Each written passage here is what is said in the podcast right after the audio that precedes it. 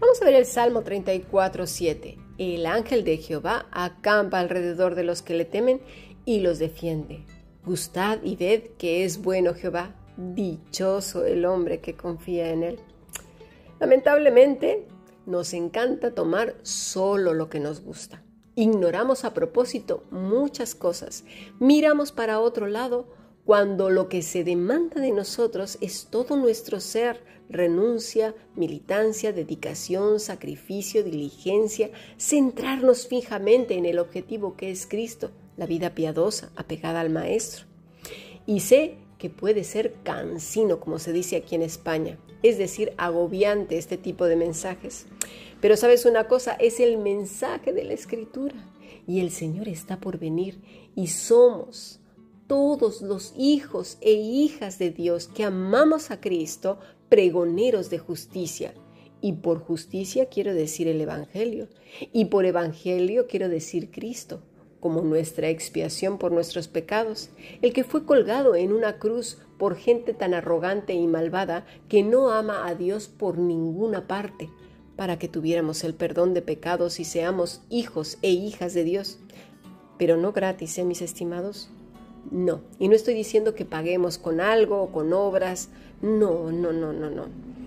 Vimos que Cristo perdona al paralítico no por algo que haya hecho. Su corazón vio en Cristo a Dios. No hizo obras. Estaba paralítico. No se nos olvide. La gente que se acerca a Dios es gente de corazón contrito, que se da cuenta que no tiene opciones, que no se puede fabricar un camino a su medida, que saca como buffet libre los atributos de Dios que le convienen y se fabrica su propio Dios, como si a Dios se le pudiera diseccionar. Veamos qué dice el Todopoderoso en estos versículos que estamos estudiando en esta mañana. Éxodo 23, 20. He aquí, yo envío mi ángel delante de ti para que te guarde en el camino y te introduzca en el lugar que yo he preparado. Por cierto, Jesús fue a preparar un lugar para nosotros, ahí al lado de Dios. Bueno, para el corazón que conoce a Dios como el viejecito que cumple todos sus caprichos de niños consentidos, suena apetecible y hasta cierto punto un tanto arrogante y temerario. Ah, a mí no me va a pasar nada, soy invencible, el ángel de Jehová está a mi servicio.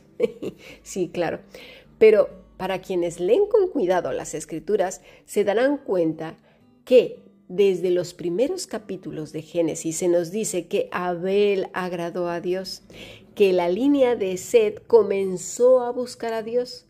Así seguimos con Enoch, que caminó con Dios, Noé, hombre perfecto, justo, que caminó con Dios, y Abraham, que fue llamado amigo de Dios, y continuamos así, así, así, hasta que llegamos a Éxodo 20, donde Dios nos dice cómo se manifiesta ese amor a Él. Los cinco primeros mandamientos en los que descansan los siguientes es el amor, respeto, reverencia y sujeción a Dios.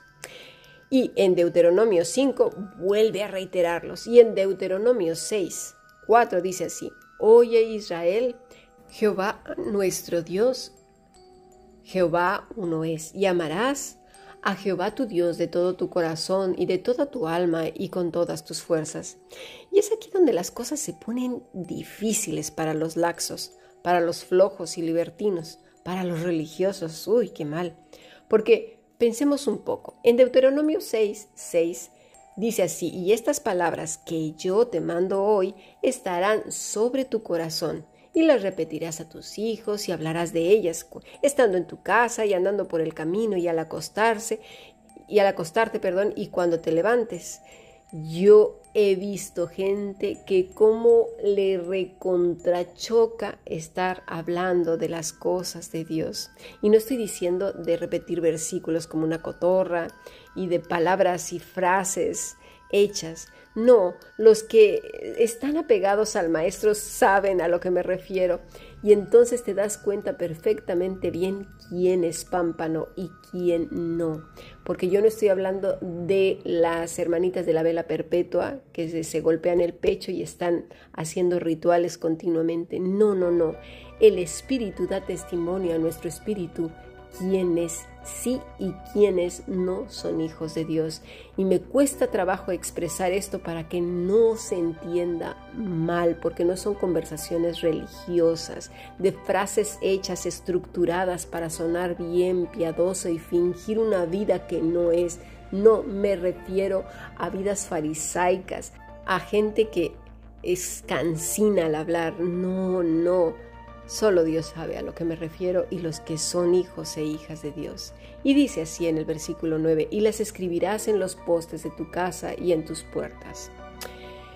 Fue más fácil para los religiosos ponerse una filactería, que es una cajita con mandamientos escritos en la frente y en el brazo, así como poner los letreros por todas las paredes, que hacer lo que dice el verso 6, es decir, estar sobre el corazón. Y para no errar, veamos qué dice Dios en el, en el hebreo. Dice, estas palabras que yo te mando. Vamos a comenzar. Palabras. Quiere decir dabar. Designos. Mandato, edicto, cumplimiento, decreto. Yo me pongo a pensar, ¿en qué momento se se nos ocurrió que esto era una opción? Cuando el gobierno da un decreto, pobre del que no lo cumpla hasta nos entregamos unos a otros, a que sí, lo vimos muy clarito en el 2020 y en el 2021. Pero claro, con Dios es diferente. ¿Por qué? Porque lo categorizamos en el departamento de religiones, como si la vida la pudiéramos dividir en fracciones. Qué mal. El hombre es una unidad. Lo que afecta en el área emocional afecta en el carácter, en lo espiritual y en lo físico. Lo que afecta en el área física afecta en lo emocional y lo espiritual. Pero como las corrientes platónicas han llegado hasta nuestros días, seguimos diciendo, ah, no, no, esto es el área espiritual, las otras son diferentes. Sí, claro, cómo no.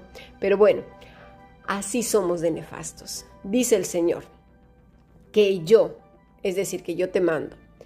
Pero vamos a ver la palabra yo. Cuando dice el Señor yo, es una, lo dice con, con, toda la autoridad moral, física, espiritual, corporal, geográfica, cultural, espacial. Él es el dueño de todo cuanto existe. Él es quien es. Dice, te mando, te mando a ti, es decir, a ti y a mí, a ti el otro, a ti y a ti, a todos. La palabra para mandar es saba, que quiere decir constituir, ordenar, designar, prescribir, orden, establecer. ¿Qué pasa cuando alguien infringe la ley de la tierra? Tenemos problemas, ¿verdad? Y a veces muy, muy serios problemas. Y aunque contratemos un abogado a lo mucho, nos puede disminuir la pena, pero muchas veces no nos libramos de la cárcel. Ahora bien, ¿cómo se nos ocurre pensar que con el dueño de todo cuanto existe podemos irnos de rositas? Sin problemas, sin cargo alguno. Solo de verdad al demonio se le pudo ocurrir implantar esta idea en gente tan torpe, tonta, insensata, necia, ininteligente y rebelde como el ser humano. Después de la caída, ¿eh? O sea, la tontería fue creciendo hasta quedar hipertontos. Porque el mismo Satanás sabe que esto, la rebelión contra Dios, tiene consecuencias y que Él las pagó y las pagará en su totalidad muy prontito.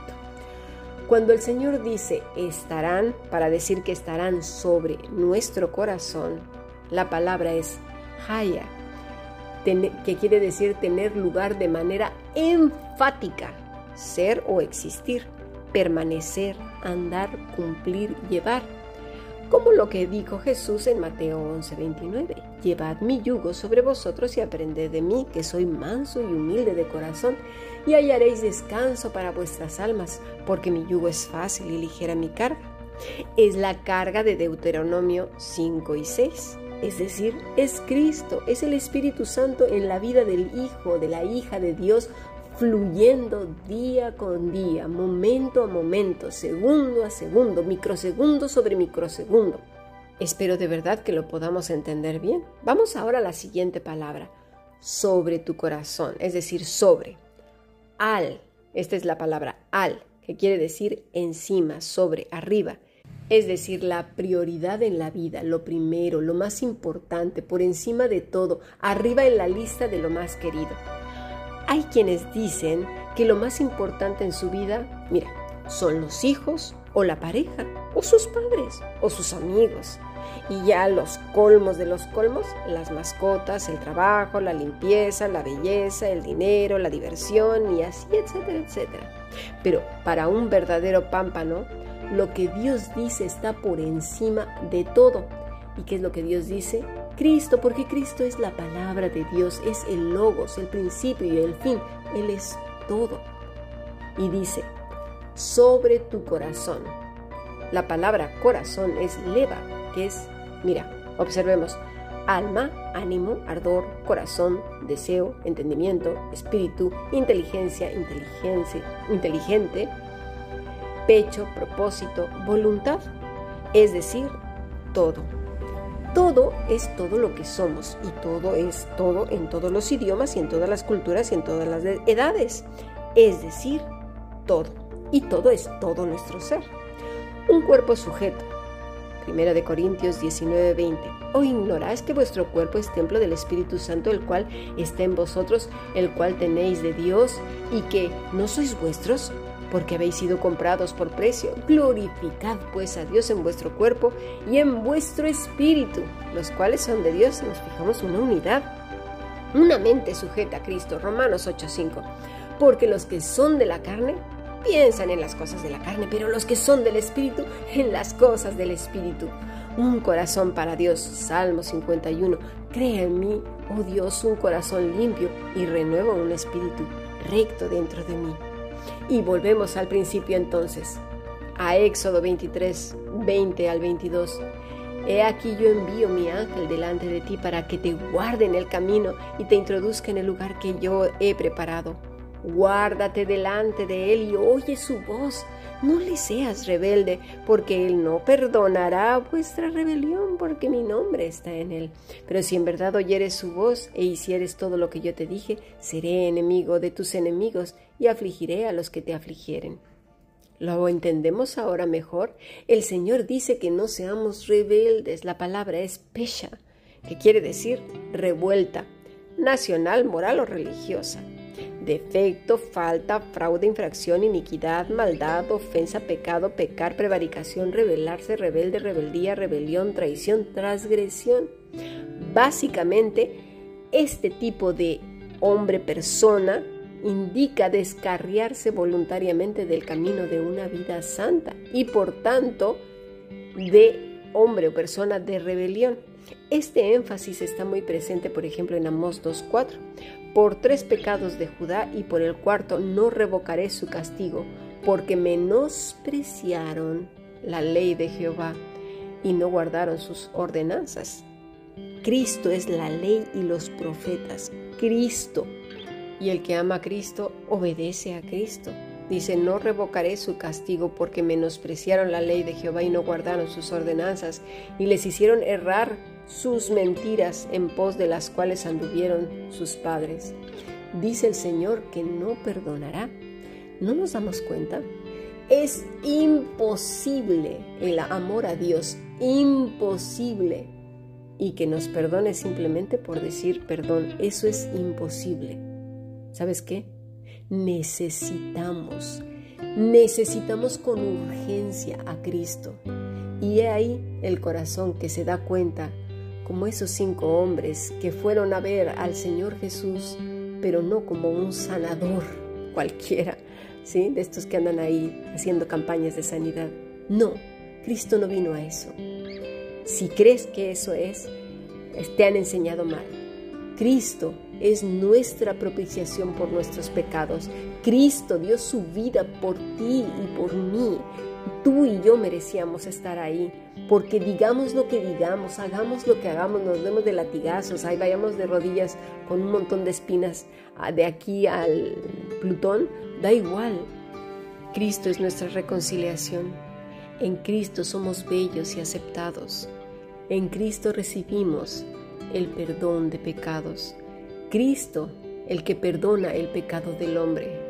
En Lucas 5:24 dijo, pues para que sepáis que el Hijo del Hombre tiene potestad en la tierra para perdonar pecados, dijo al paralítico, a ti te digo, levántate, toma tu lecho y vete a tu casa. Esas es las palabras que Cristo le dice a todo hombre y a toda mujer que ve en Cristo el único camino, la verdad y la vida. Sin Cristo estamos perdidos, sin vida, sin esperanza y sin perdón irremediablemente. Sigamos aprendiendo bendiciones.